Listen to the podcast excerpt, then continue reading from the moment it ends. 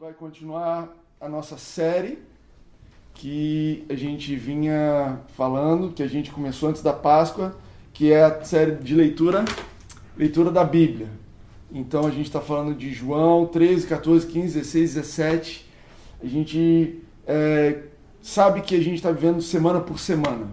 Eu sei que vocês estão vivendo dia após dia. A gente não sabe nem o que vai acontecer semana que vem no trabalho, os planos todos caíram e eu, eu anotei aqui uma frase que eu achei maravilhosa essa semana, que eu li, uma pessoa dizendo assim: é, a, a, declaração mais honesta de um grande guru de desenvolvimento. Ele falou: ninguém sabe o que vai acontecer. Ninguém sabe o que, vai acontecer. Ninguém sabe do futuro, ninguém sabe para onde as coisas estão indo. A gente está vivendo um mundo onde está tudo incerto. E nesse tempo, em momentos como esse, a Bíblia é, uma, é um contraste enorme, porque a Bíblia tem um destino final, a Bíblia tem um, um a gente sabe o que vai acontecer. Quando você lê a Bíblia, quando você é, lê e, e se fortalece naqueles princípios, você pode ter certeza para onde as coisas vão. Então, o contraste é enorme. Anotei aqui, olha, no mundo natural a gente está vendo medo. E eu quero explicar para você. Mundo natural é o que você percebe com os seus sentidos físicos, com seus olhos, com o seu ouvido, né? ouve as notícias, ouve as conversas, que você cheira, que você toca, que você sente no seu corpo. O mundo natural você percebe medo. Mas a Bíblia, quando você lê, você percebe a Bíblia com teu ou, outra sensibilidade, outros sentidos, que é o sentido espiritual. E no seu espírito, quando você lê a Bíblia, você percebe coragem, que contrapõe, faz um contraste com esse medo. Sabe, no natural eu vejo desespero, mas na Bíblia eu vejo esperança. No natural a gente vê desequilíbrio, né? Você tem experimentado isso, as pessoas discutindo por nada, pessoas na varanda, essa semana teve discussão na varanda aqui no meu, eu moro no prédio, e confusão, mas na Bíblia eu leio sobre domínio próprio, na Bíblia eu recebo paz. No natural eu vejo o resultado de uma tentativa de vida sem Jesus. Uma tentativa de vida sem o autor da vida. E é aqui que a gente chegou. É nesse ponto que a gente chegou com essa tentativa. Mas na Bíblia, eu vejo que Jesus é fonte de vida para todos os momentos. Eu vejo que Jesus é fonte de vida para hoje. Então, sabe, se você está, é, de novo, ouvindo, se o dia a dia seu ele é abalado pelas notícias, pelo que está acontecendo, nós não queremos te incentivar a ser uma pessoa desconectada, nós não queremos te incentivar a ser uma pessoa é, alienada, não é isso mas saiba a dose de cada coisa. Olha, eu vou ouvir um tanto disso e, e, e o que isso está fazendo, ó, esse tanto de notícia aqui é o tanto que eu preciso para me informar. A partir daí, eu vou gastar meu tempo lendo a Bíblia, orando, meditando, fortalecendo meu espírito, porque eu preciso de uma perspectiva de vida, eu preciso ir além.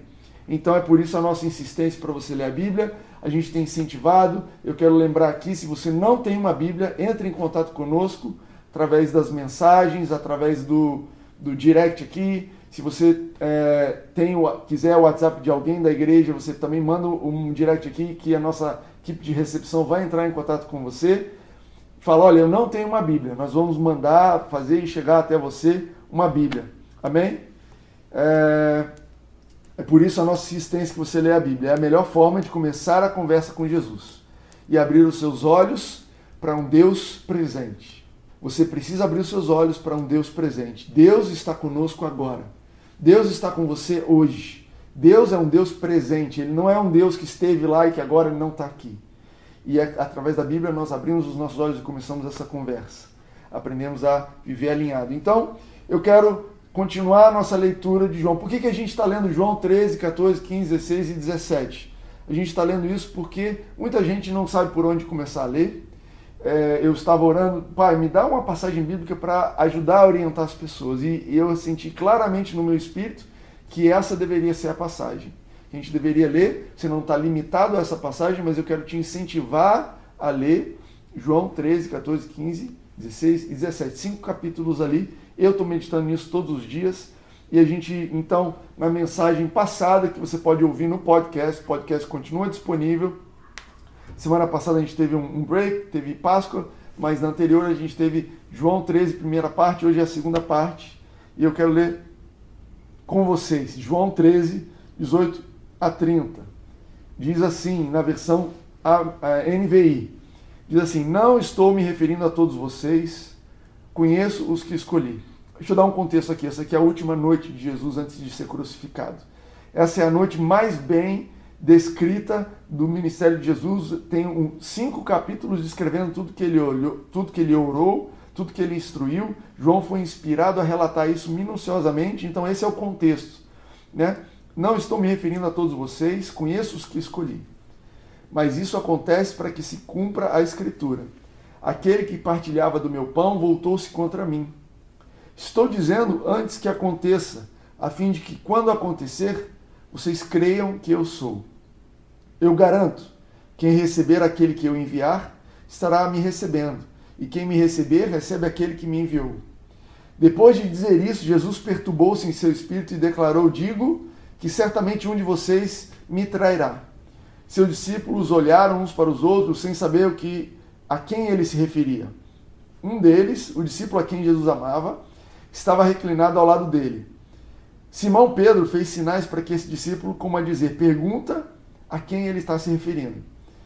Inclinando-se esse discípulo para Jesus, perguntou-lhe: Senhor, quem é? Respondeu Jesus: Aquele quem eu der esse pedaço de pão molhado no prato. Então, molhando o pedaço de pão, deu a Judas Iscariotes, filho de Simão. Então, logo Judas comeu, e aí depois eu vou comentar com você que essa tradução está errada, ele não comeu, ele pegou o pão, Satanás entrou nele. O que você está para fazer, faça depressa, disse-lhe Jesus. Mas ninguém à mesa entendeu porque Jesus lhe disse isso.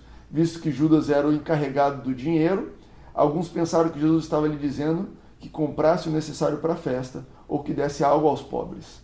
Assim que comeu o pão, de novo, ele não comeu, ele pegou o pão, Judas saiu e era noite. Uau! Então, isso aqui é João, Evangelho de João, capítulo 13, versículos 18 a 30. E aí eu quero começar falando com vocês sobre o começo aqui dessa passagem, quando Jesus fala assim: Olha, eu estou dizendo isso antes que aconteça, para que vocês saibam, quando acontecer, vocês creiam que eu sou. E eu acredito que Jesus ele está dizendo aqui o seguinte: Ele está te dizendo, olha, eu não sou surpreendido pelo que vai acontecer. Talvez você seja surpreendido. Eu, Timóteo, certamente sou muitas vezes surpreendido pelo que acontece. Muitas vezes acontecem as coisas e eu não sei o que está acontecendo e eu reajo. Eu não esperava isso, esperava ter um dia tranquilo, recebo uma ligação, a minha reação é uma. Eu estou planejando viajar e aí a viagem é cancelada, a minha reação é outra. Mas Deus ele não é surpreendido. Deus sabe lidar com todos os problemas. Você acha que o coronavírus está além do que Deus podia prever? Pelo contrário, ele sabia muito bem o que estava vindo. E ele preparou, e a maior provisão que ele fez para o coronavírus foi Cristo Jesus na cruz. Jesus foi a solução. E aí eu quero falar um pouquinho disso. Você já viu aquelas pessoas que é, a solução para elas, para todos os problemas, é dinheiro? Você já ouviu falar desse tipo de, de, de gente? Você é desse tipo de gente?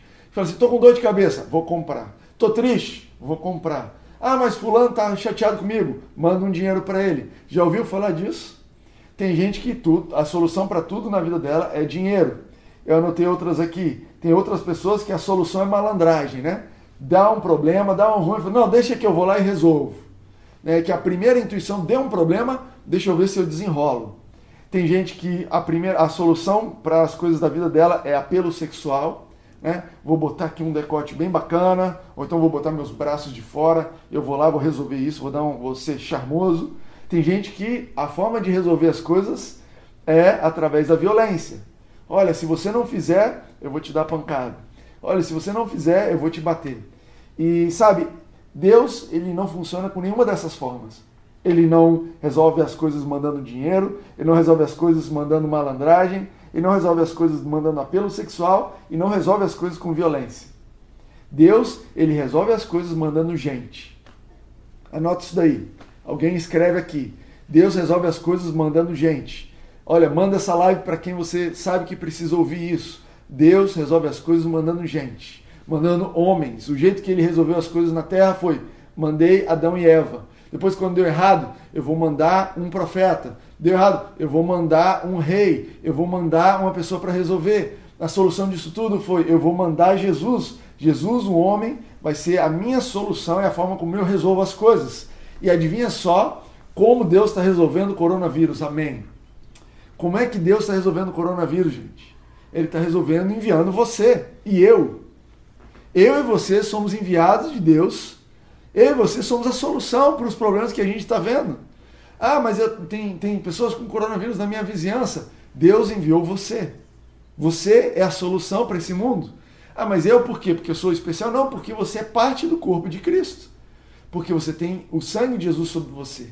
Eu quero te incentivar a orar e a perceber as oportunidades de orar pelas pessoas. Sabe, tem gente em pânico, você é a solução, ore por essas pessoas. Tem gente desesperado, ore por essas pessoas. Tem gente faltando comida, você é a solução, eu sou a solução. Nós somos a solução que Deus tem enviado. Por que, que nós somos a solução? Porque nós estamos em Cristo. Porque a nossa vida agora não vivemos mais em nós, nós vivemos ela em Cristo Jesus.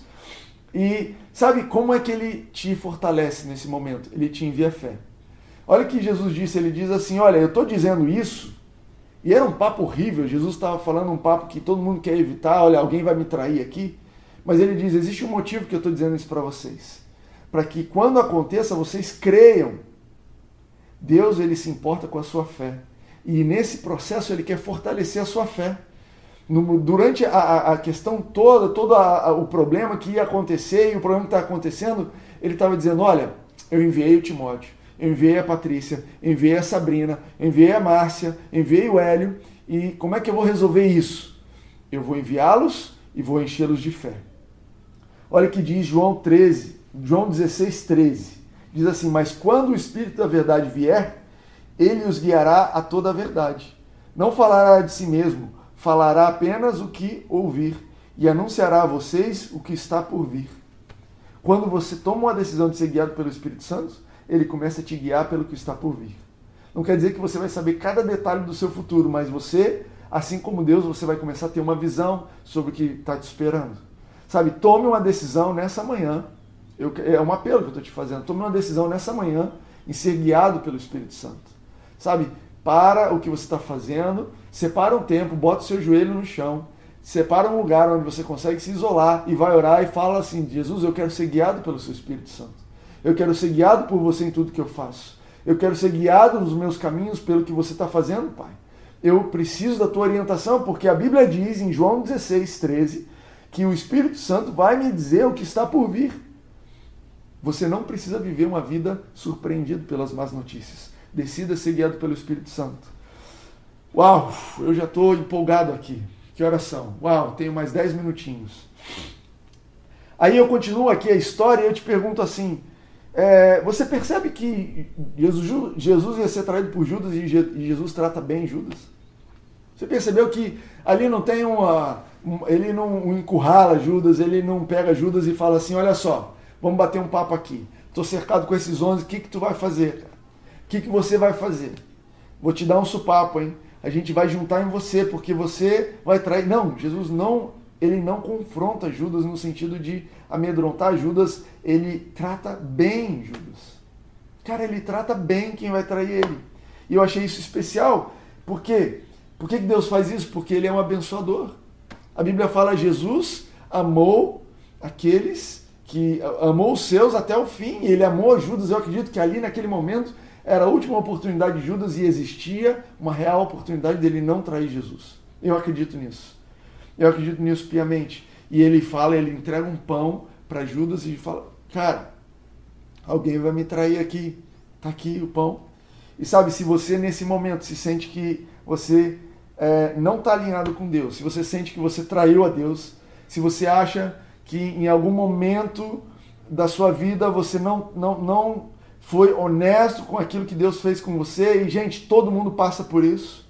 A Bíblia fala que o pecado nos impede de correr, Todo mundo passa por isso, não se sinta especialmente culpado. Eu quero te dizer que é ruim, o pecado está errado, mas eu quero te dizer que Jesus é a solução para o seu pecado.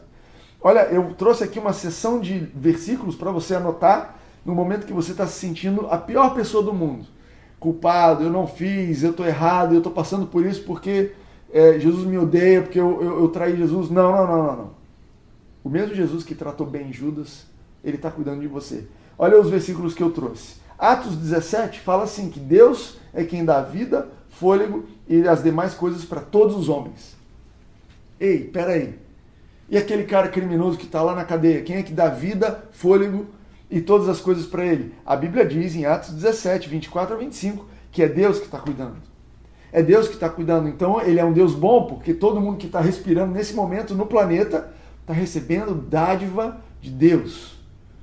Atos 17, 24 a 25. Depois, olha só, 2 Timóteo 2,13 diz assim: Se somos infiéis, ele permanece fiel, pois não pode negar-se a si mesmo. A natureza de Deus é um Deus fiel. Ele é um pai fiel, ele é um cuidador fiel. E ainda que você seja infiel, ele não consegue negar a natureza dele. Ainda que você tenha vacilado, pisado na bola, discutido, tomado decisões erradas, ainda que você venha de uma vida absolutamente errada, contrária a Deus e você esteja planejando coisas horríveis, perceba que Deus é fiel. Perceba que Ele não te abandona. Perceba que Ele está com você. Por fim, olha isso, Romanos 5,10. Se quando éramos inimigos de Deus, aleluia, você já percebeu que você era inimigo de Deus? Você sabia que você era inimigo de Deus? Eu não sei se você sabia disso, mas a Bíblia diz que você era.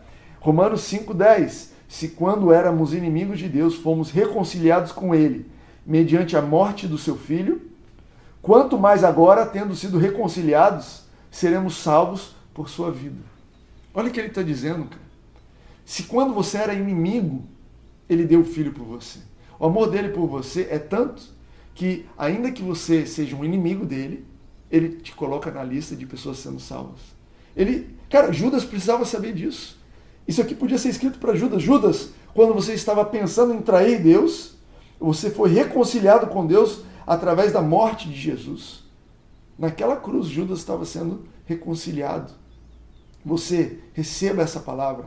Receba, receba o perdão de Deus nesse momento. Receba essa reconciliação. Sabe coisa mais linda reconciliar? Você já brigou com alguém e depois se reconciliou?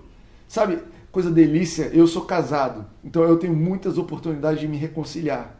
Muitas oportunidades de estar tudo ruim, um clima ruim, e de repente a gente vira e eu peço perdão, a outra pessoa, a Rene pede perdão, a gente se entende e é uma delícia se reconciliar. É uma delícia se reconciliar, sabe? Você hoje está reconciliado com Deus através de Cristo Jesus. Recebe isso, recebe isso, recebe isso. Eu creio que nesse momento existem pessoas sendo encorajadas a se reconciliarem com outras pessoas através, através de Jesus. É através do que Jesus está fazendo no seu coração. Porque você já está reconciliado com Deus, você agora tem plena capacidade, você tem abundância de perdão para estender esse perdão para outras pessoas. E eu quero finalizar dizendo assim: por que, que Jesus precisava ser traído? Por que, que Jesus precisava ser traído? Ele não podia morrer de outro jeito? Porque traição, gente, é uma coisa horrível. É horrível. Eu não gostaria que ninguém passasse por traição. Pessoa querida, que você abre o seu coração, que você expõe as suas fraquezas, pessoas queridas que você abre a sua casa, amigos queridos que você dispõe do seu tempo e depois aquela pessoa fala mal de você, aquela pessoa vira as costas, aquela pessoa te ofende, aquela pessoa faz algo contra você. Por que, que Jesus precisou passar por isso? Eu vou te dizer por quê. Porque Jesus se tornou semelhante a nós em tudo. Porque Deus ele sempre pôde ter comunhão conosco. Ele sempre pôde ter conversa conosco. Tudo que Adão e Eva sempre falaram para Deus, Deus falava: Eu sei o que você está dizendo. Eu fiz você a minha imagem e semelhança, eu sei o que você está passando. Eu entendo o que você está dizendo. Eu consigo me relacionar com o que você está dizendo. Sabe, horrível quando você vai contar uma história para alguém que não tem noção? A Reni gosta de dizer que eu não tenho noção de cozinhar. E eu tenho pouquíssima noção de cozinhar. Ela tem razão. E ela está orando para que isso mude. E nós temos fé no Espírito Santo que um dia isso vai acontecer. Mas eu que tenho pouquíssima noção do que é cozinhar, quando eu ligo num canal de alguém explicando sobre receita, eu não consigo me alegrar com essa pessoa, eu não consigo ficar triste, eu não consigo me interessar, porque aquilo para mim não quer dizer nada. Bota mais sal, bota alho, corta, olha esse tomate, não sei da onde, para mim, plá, para mim é igual a professora do Charlie Brown, blá blá blá blá blá blá. Eu não, eu não consigo me identificar com aquilo, eu não consigo me relacionar. Então, quando Adão e Eva pecaram, quando Adão e Eva pecaram, Deus olhou e falou: Cara, tá aí uma situação que eu não consigo me relacionar com você. Eu não sei o que significa passar por pecado.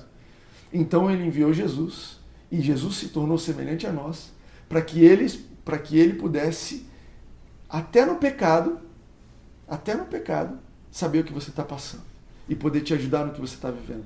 Até nas dificuldades, até na traição, até no momento de depressão. Essa, essa passagem é uma passagem pesada.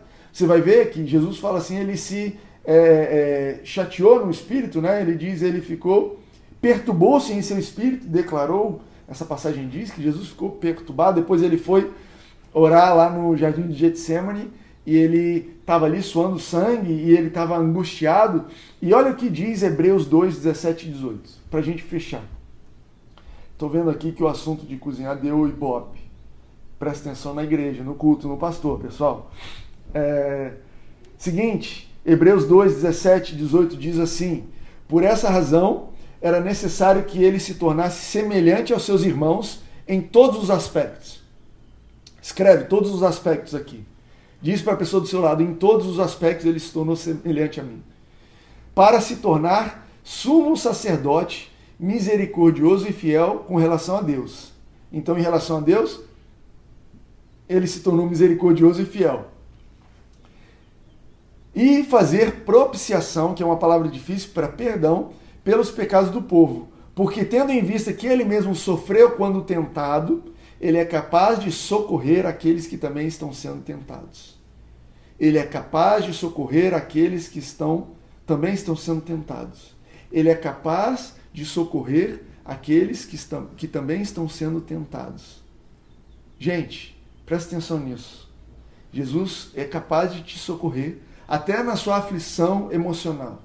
Eu sei que durante esse tempo de quarentena, muitas pessoas estão sendo tentadas nas emoções, tentado na depressão, tentado a, a ficar triste, tentado a desanimar, tentado a perder perspectiva, perder paciência. Eu sei que a nossa emoção está sendo abalada, você que tem filho está correndo de um lado para o outro, atrás de filho, cansado, exaurido.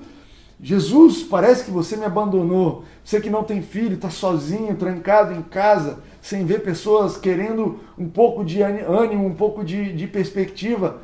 E o que, que Jesus diz? Eu sou capaz de te socorrer. Eu sou capaz de te socorrer.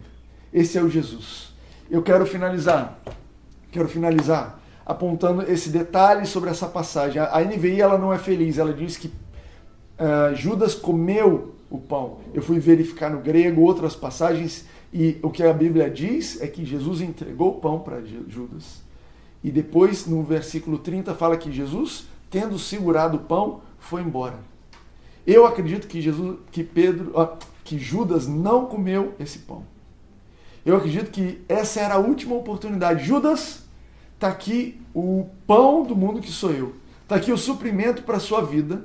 Está aqui a expectativa, a esperança de mudança na sua vida. Come. Come do meu pão. Tenha comunhão comigo. Receba a minha palavra no seu coração. Essa é a sua última esperança. E sabe o que Judas fez? Pegou aquilo e não comeu. Botou no bolso e foi fazer o que ele fez. E essa é uma mensagem para você. Essa é uma mensagem para mim. Essa palavra que eu estou mandando para vocês, essa mensagem que você está recebendo através do Instagram, eu não sei se você está assistindo isso agora online ou se você está assistindo ao longo dessas 24 horas que fica disponível. Mas essa mensagem é o pão de Deus para você. Essa mensagem é uma mensagem de Jesus para você nessa manhã. Não pegue essa palavra, não pegue o que Jesus está fazendo por você, não pegue tudo que ele é e guarde no seu bolso. Coma e receba dentro de você. Sabe, comer a palavra significa você digerir aquilo que te foi falado e deixar aquilo se tornar um com você. Comer a palavra significa que você vai acreditar que aquilo é saudável, porque você sabe que se você comer coisas ruins, aquilo te faz mal. Mas quando a gente ouve a palavra de Jesus, a gente come uma palavra que faz bem. E aquilo entra dentro de nós e nos dá saúde. Deixa que a palavra de Jesus te dê fé. Deixa que a palavra de Jesus fortaleça a sua vida. Eu vou finalizar fazendo essa oração por você. Quero finalizar orando junto com você. Eu não vou orar por você, perdão. Nós vamos orar juntos onde você estiver, dizendo: Jesus, eu quero comer esse pão. Ainda que seja a última esperança da minha vida, ainda que seja o último momento, ainda que eu esteja prestes a te trair, prestes a me desanimar, prestes a me entregar à depressão, prestes a me desesperar, eu quero comer esse pão que é Jesus, o pão da vida. Eu quero receber a tua palavra no meu coração. Eu quero receber aquilo que você tem para mim hoje. Eu quero receber aquilo que você tem me dado para fortalecer a minha fé. Pai, eu creio que você não foi surpreendido por essa situação. Pelo contrário, você tem nos enviado como solução para essa situação. E nós nos alimentamos em você como solução para esse mundo. Nós nos alimentamos da tua fé, alimentamos da fé que você faz gerir, gerar em nossos corações. A Bíblia fala que você é o autor da fé. Deus, nós recebemos essa fé nessa manhã. Amém. Nós recebemos essa fé que vem do sobrenatural. Amém. Nós recebemos essa fé que ela não vem por notícias, não vem por jornal, mas ela vem diretamente de Deus, do Espírito Santo nos nossos corações nesse momento. Amém. Nós recebemos e nós nos fortalecemos nessa fé. Nós queremos declarar dias abençoados sobre a nossa semana. Nós queremos declarar dias bons, dias felizes. Nós queremos declarar dias, ó oh Deus, de bênção, dias onde nós vamos fazer a diferença. Pai, nós queremos declarar sobre a nossa semana e receber a oportunidade de orar por pessoas que estão desesperadas. Amém. Nós queremos receber oportunidade de orar por pessoas que estão com medo, oportunidade de orar por pessoas que estão doentes. Mas, Timóteo, eu também estou com medo. Pai, eu também estou com medo. Isso, pela fé, você vai orar por aqueles que precisam receber aquilo que você tem bebido.